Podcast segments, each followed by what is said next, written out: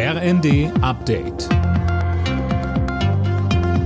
Stündlich neu. Auf den Punkt informiert. Ich bin Dennis Braun. Guten Tag. Was tun, um die hohen Energiepreise zu senken? Damit soll sich künftig eine Expertenkommission beschäftigen. Das hat Kanzler Scholz nach Gesprächen mit Vertretern von Gewerkschaften und Wirtschaftsverbänden angekündigt. Dabei betonte er erneut, dass die Regierung niemanden in der Krise allein lassen werde.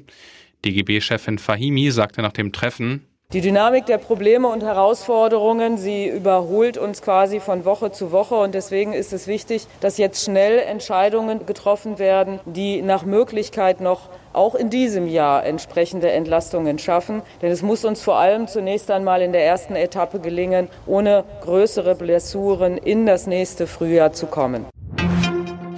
Deutschland liefert weitere Waffen an die Ukraine. Bundesverteidigungsministerin Lambrecht teilte mit, dass das Land zwei Mehrfachraketenwerfer inklusive 200 Raketen und 50 gepanzerte Fahrzeuge bekommt. Und sie betonte, diese Lieferungen werden die Bundeswehr nicht schwächen. Wir sind weiterhin in der Lage, die Bündnis- und Landesverteidigung sicherzustellen. Und es ist mir wichtig, dass gerade unsere Verbündeten an der Ostflanke sich darauf verlassen können, dass wir unsere Zusagen einhalten. Wir sind verlässliche Partner im Bündnis.